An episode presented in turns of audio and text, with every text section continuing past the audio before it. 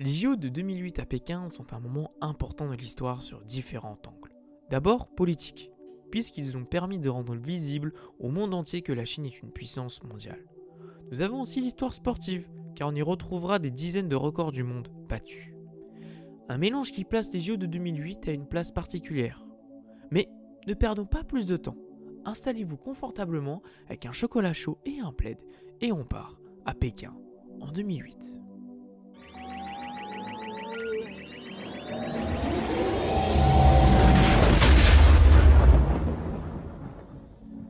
Ah, l'année 2008. On parlait des Jeux Olympiques comme un tournant pour l'histoire. Et bah cette année 2008, elle est pas mal non plus, dans la lignée des tournants. Je ne peux pas faire ce rewind sans parler de la crise de 2008, après la faillite de la banque américaine, Lehman Brothers. Une crise qui viendra impacter les USA, mais pas que. De nombreux pays européens seront également touchés.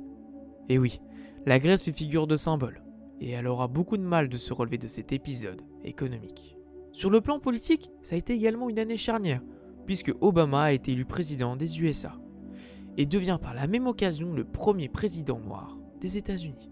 Il y a eu également un changement chez leurs ennemis communistes. Et oui, la Russie a également changé de président. Bon, ce n'est plus Poutine, mais Medvedev. Bon, après, il ne faut pas se leurrer, notre très cher Vladimir aura une très grosse influence sur la politique de son pays. Allez, on finit ce tour rapide de l'année 2008 par la culture et le sport. Pour le premier, c'est vraiment l'année de la France, puisque Marion Cotillard décrochera l'Oscar de la meilleure actrice, et le film Bienvenue chez les Ch'tis avec Cadmerade et Danny Boone fera rire des millions de Français, mais pas que. Sinon, le vrai blockbuster de l'année est bien Harry Potter et le prince de sang.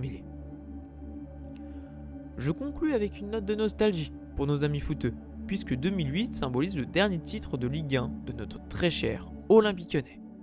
Ouais, je sais, ce n'est pas facile en ce moment. Mais bon, allez, on tient le coup. Bref, revenons à nos moutons. La Chine, de ces JO, ils ont fait une priorité absolue, surtout après avoir loupé la candidature pour les JO de 2000, au détriment de l'Australie. Mais l'important est de comprendre pourquoi ils font une fixette de ces jeux. Déjà, parce que ces derniers sont l'une des plus grandes vitrines du monde. C'est simple, pendant un mois, tu es le centre du monde. Et pour un pays qui veut devenir une puissance mondiale et qui est en quête de reconnaissance, ce coup de projecteur est le bienvenu. Mais il y a un pays qui ne voit pas du tout d'un bon oeil que la Chine récupère la flamme olympique. Et il s'agit de nos fameux ricains. Pendant des années, les USA usaient de tout leur pouvoir auprès du CIO pour que l'Empire du Milieu reparte bredouille. Mais cette fois-ci, la Chine ne veut pas se laisser faire. Yuan Weimin, ministre des Sports de l'époque, négocie un deal avec le président des CIO, Jacques Roche. L'accord reposait sur le fait que l'Empire du Milieu ferait d'intenses efforts sur les droits humains, la liberté de la presse et l'environnement. Bon, spoiler, ça a été un bluff monumental du gouvernement chinois. Mais le CIO tombe dedans et donne en 2001 l'attribution des Jeux à Pékin devant Paris, Istanbul et Toronto. Alors, autant vous dire que c'est la fête au village. Hein. Bon, un gros village quand même, car la Chine compte plus de 1 milliard d'habitants. Les Chinois sont bien contents d'accueillir les JO de 2008, le chiffre 8 étant un symbole de porte-bonheur. Et ça, bah, ils vont bien le faire comprendre. La cérémonie d'ouverture sera le 8 août, qui est le 8 mois de l'année, à 8h du soir, 8 minutes et 8 secondes. Ah, je vous l'avais dit qu'ils avaient un délire autour du chiffre 8. Bref, le gouvernement chinois investira des milliards pour que l'événement soit parfait. Le budget sera de 42 milliards d'euros. C'est tout simplement le plus gros de l'histoire. Et ils emploient les gros moyens les Chinois, puisqu'un nouveau terminal est construit à l'aéroport de Pékin, ainsi que des lignes de métro. Alors autant vous dire qu'on est loin de la préparation des JO de Paris avec notre ligne 13 et notre périph' de l'enfer. D'ailleurs, en parlant de circulation, elle a été parfaitement fluide durant la quasi-totalité de la compétition. La Chine fera aussi le maximum pour cacher la pollution, puisque de nombreuses usines seront à l'arrêt. De nombreux habitants de Pékin diront plus tard à la presse que c'est la première fois qu'ils ont aperçu un ciel bleu en été. Le gouvernement fit son maximum pour cacher la moindre imperfection, afin de montrer au monde entier que la Chine est un endroit parfait et que toutes les critiques de l'Occident sont totalement fausses. La cérémonie d'ouverture sera l'exemple parfait, puisqu'elle fut dirigée au millimètre près par le réal Zhang Yimou, où près de 14 000 personnes se coordonnent dans un show incroyable qui retrace le patrimoine culturel de la Chine. Le tout accompagné par 29 000 feux d'artifice qui éclaireront le ciel sous les yeux des 90 000 personnes présentes sur place et des millions de téléspectateurs. Mais la réalité a failli rattraper la Chine, de façon assez violente. On revient quelques mois avant le début de la compétition, plus précisément en mars 2008. Une manifestation pacifique par des moines au Tibet provoquera quelques jours plus tard d'intenses émeutes. Les forces de l'ordre chinois chargeront 24 heures plus tard. Ils réprimanderont de façon violente en tirant notamment à pas réel sur la population. Le bilan des victimes change en fonction des sources, mais on serait autour des 140 morts, selon l'entourage du Dalai Lama. Je ne vais pas aller plus loin concernant cette terrible histoire, mais si vous souhaitez en connaître davantage, de nombreux articles reviennent sur cette semaine tragique. Ce que vous devez comprendre, c'est que la Chine, paradoxalement, s'en sort assez bien en fait. De nombreux pays et ONG annoncent vouloir boycotter la cérémonie d'ouverture. Au final, seule la chancelière allemande Angela Merkel et le Premier ministre anglais Gordon Brown boycotteront la cérémonie. Mais ce sont les seuls dirigeants de grandes puissances qui n'y participeront pas. Nicolas Sarkozy, alors président de la France, mais également de l'Union européenne, hésitera jusqu'au bout, mais décidera finalement d'y aller, au même titre que Barack Obama. Une des raisons est que la Chine est devenue bien trop puissante économiquement, qui est la troisième mondiale à l'époque. Que se les mettre à dos aurait de bien trop grosses conséquences. Et ça, le monde entier l'a bien compris. D'autres polémiques sortiront durant la compétition concernant la liberté de la presse, où de nombreux journalistes se verront refuser un visa car jugés d'avoir été trop agressifs vis-à-vis de la Chine. Et oui, l'équipe de France avait tous reçu un téléphone en guise de bienvenue, qui était en réalité mis sur écoute. Mais toutes ces polémiques feront du bruit quelques jours et seront finalement balayées d'un revers de main par les événements sportifs. Et en parlant de ça, je vais finir par vous raconter ce qui s'est passé sportivement. Parlons des JO, car il y a du très lourd, du très très très lourd même.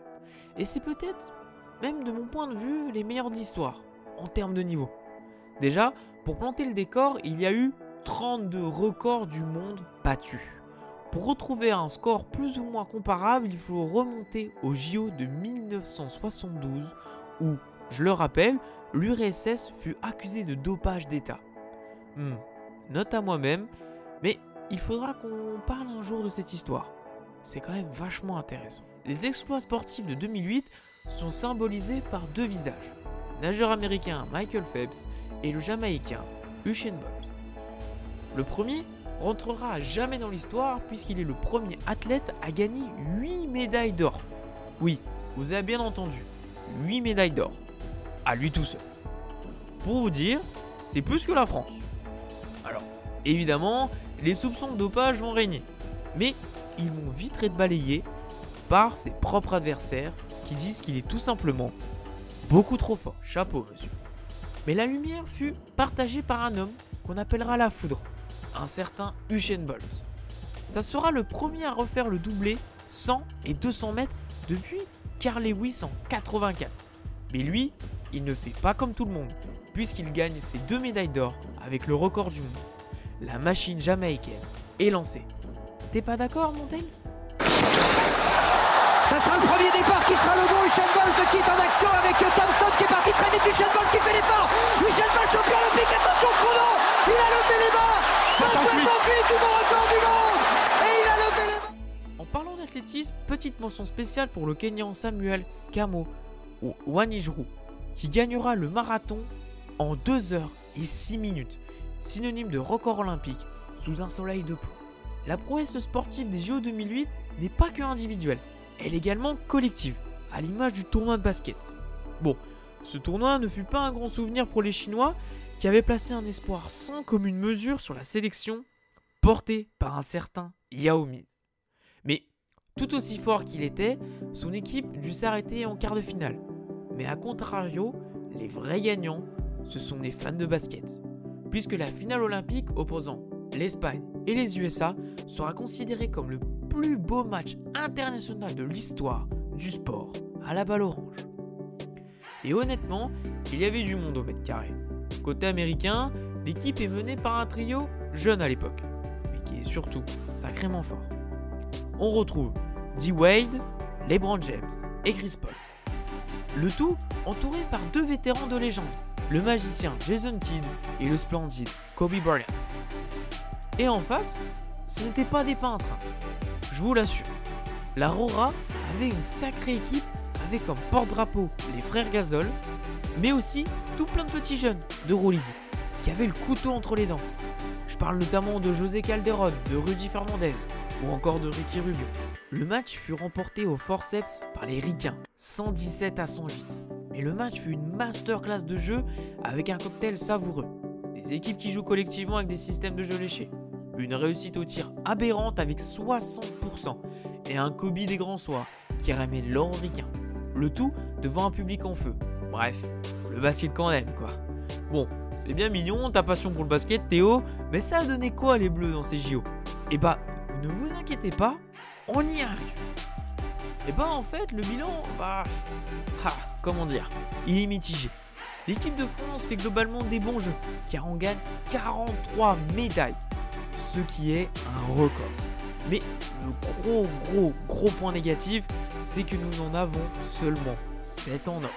Mais merci à l'escrime et au vélo, et surtout au où cette compétition est synonyme du début des Invincibles, menés entre autres par les frères Karabatic.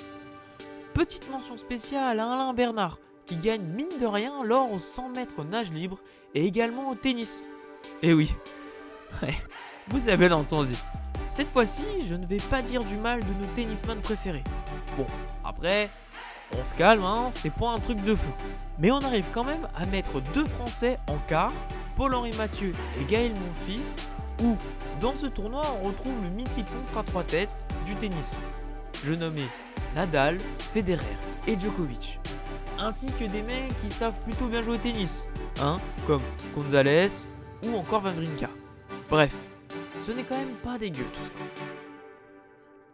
Bon allez, sinon on vrac, on a quand même un petit gars qui pointe le bout de son nez et qui gagne l'or. Ce mec, c'est un certain Lionel Messi. Bon, apparemment, il aurait fait 2-3 trucs sympas après. Et l'anecdote loufoque de ce podcast nous vient du taekwondo où un Cubain n'avait pas trop aimé une décision d'un arbitre. Pour se venger, il lui assène un coup de pied et un coup de poing. Je vous l'avais dit qu'il n'était pas très content. Bon allez, je finis avec l'histoire mignonne. C'est la dernière, promis, mais tu vas adorer, j'en suis sûr et certain. Bon, cette histoire mignonne nous vient d'un Allemand du nom de Matthias Tenner. Ce dernier participe aux épreuves d'haltérophilie. Et malheureusement, avant les JO, il perd sa femme dans un accident de voiture. Mathias décida malgré tout de participer à la compétition, mais à une seule condition, qu'il gagne la médaille d'or pour sa femme. Mathias enchaîne les tours et arrive à l'épreuve finale, où il se retrouve devant une barre de 258 kilos. Ouais, c'est pas mal. Il sait que s'il arrive à la soulever au-dessus de sa tête, c'est gagné. Il prend son souffle, attrape la barre et la porte de toutes ses forces. Et la magie opère qu'elle arrive à la mettre au-dessus de sa tête. C'est gagné. Mathias dira quelques jours plus tard qu'il a senti sa femme à côté de lui au moment de soulever cette barre. Une présence qui lui a donné l'énergie supplémentaire pour gagner. Notre nounours allemand, il est en larmes dans les bras de son coach, au moment de la remise des médailles. Il montre sa médaille d'or, mais également une photo de sa femme, et lui dédie bien évidemment sa superbe victoire. Ah, c'est trop relou cette poutre dans l'œil. Les Jeux de Pékin de 2008 fut une réussite sur tous les plans pour la Chine. ils ont réussi à balayer les polémiques le temps de la compétition. Le tout en offrant un superbe spectacle aidé par les exploits sportifs et des millions de téléspectateurs. Je vous l'accorde.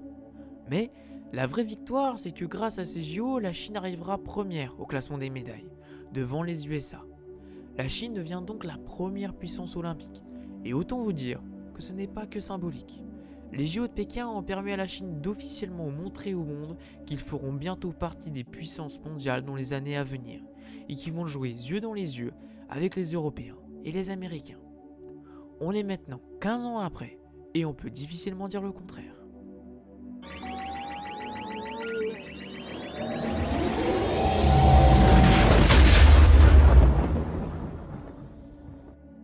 J'espère que cette émission vous a plu. Je vous donne rendez-vous tout début janvier pour un nouvel épisode. Mais d'ici là, je vous souhaite à tous de joyeuses fêtes de fin d'année. Merci pour votre écoute.